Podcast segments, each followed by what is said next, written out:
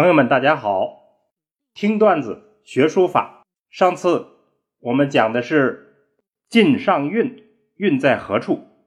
今天我们要讲“龙门佛龛藏神品”。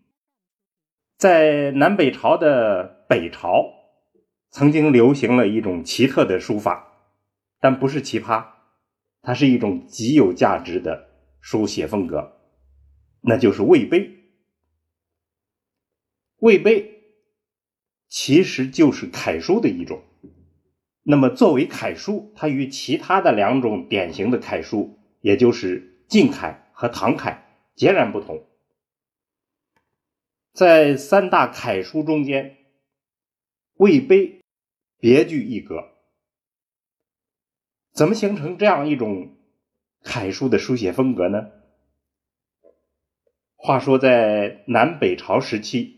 中国社会出现了南北的分裂，这种分裂导致我们的文化有这种南和北的差异性，这种影响至今我们都看得出来。在书法方面，从东晋南渡开始，书法就分为南北两派，在南派。以钟繇、王羲之他们为代表，完成了隶到楷的变化。那么这种变化在南朝就得以传承，而在北朝，当时是北魏，他没有这种传承，他是由民间的书法家直接从汉魏时期的隶书演变出来一种书写方式，形成了独特的。所谓魏碑，有一种说法叫南书温雅，北书雄健，这就是风格差异。魏碑的特点，大家看见过就知道，它在笔形上，所谓叫欲横先竖，欲竖先横，这是很奇特的。那么在节字上最突出的就是它保留了隶书的特色。我们今天看到的魏碑都是石刻书法，那么它主要的表现形式包括碑刻、木质、摩崖石刻，还有一种就是造像题记。这个造像题记最大的集中地就是。龙门石窟，那儿有我们经常说到的一个精品，叫龙门二十品，可以作为魏碑的代表。在北魏时期，佛道非常盛行。孝文帝迁都洛阳以后，造了龙门石窟，其中最著名的叫龙阳洞，是为他的祖母冯太后营造的功德窟。支持孝文帝改革和迁都的王公贵族，还有官员、僧侣等等这些人，大多都在这个龙阳洞发愿造像。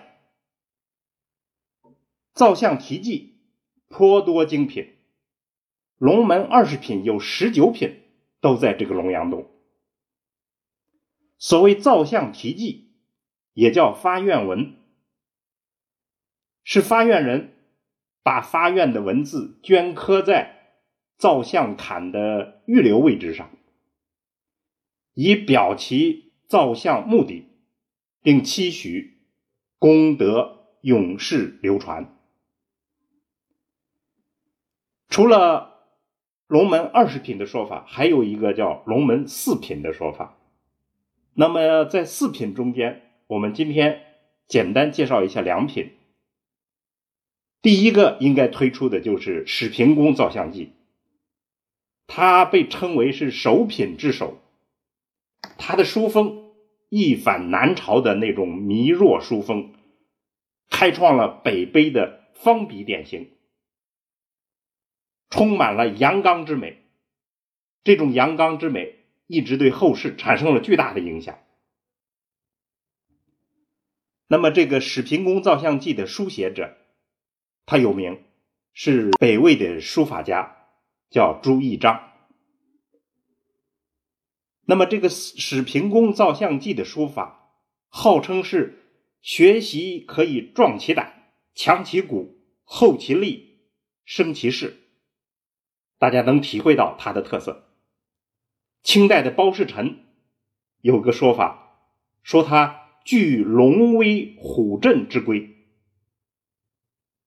最直观的感觉，它的特点就是全文都是阳刻法，这个是比较少见的，而且逐字有界格，打着格子，历代仅见这样一个。还有它有一个特色就是碑额，它有碑额，这是正式碑刻的特点。它的碑额上写着“史平公像一区”。另外，它还有结尾落款书者。撰文者都落了名，这也是呃这种形式所少见的。所以《史平公造像记》的确很突出、很抢眼。还有另一个，我们选叫杨大眼造像记。北魏的名将，他的名字真名已经被人们遗忘，但是他的特色眼睛大，所以人们称他为杨大眼儿，就成为一个名人。南朝的人都传说说他的眼睛大如车轮子，说他跳走如飞，就是跑得特别快。南朝的将领听说，如果是对手是杨大眼的话，都非常害怕。民间甚至有个传说，说孩子啼哭，父母说杨大眼来了，孩子就吓得不敢哭了。那么这个造像题记。就是杨大眼儿奉命南伐，连拔五城，斩了南朝的副国将军王花，凯旋而归。经过一阙时，发愿开砍，就是龙门这个地方。整个这个文字显示了杨大眼儿显赫的军功。在书法上，这一篇文字。还有其他的一些跟这个类似风格的，都被称为叫芒山体。这个体我们就不介绍了。这个体呢是官方崇尚的一种标准楷书，它的风格就是尊贵典雅，也显示了杨大眼这个不同凡响的身份。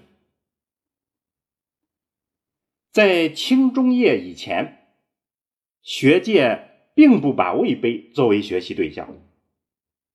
其实是到了中期，有阮元、包世臣这些人就开始重视魏碑，尤其是到了清末，康有为有了尊碑之说。康有为非常重视龙门二十品，甚至称它为龙门体，称赞龙门体是雄峻伟茂，极易发大。方笔之极鬼也，还称赞魏碑有十美，这十个美意之词我们就不在这儿说了。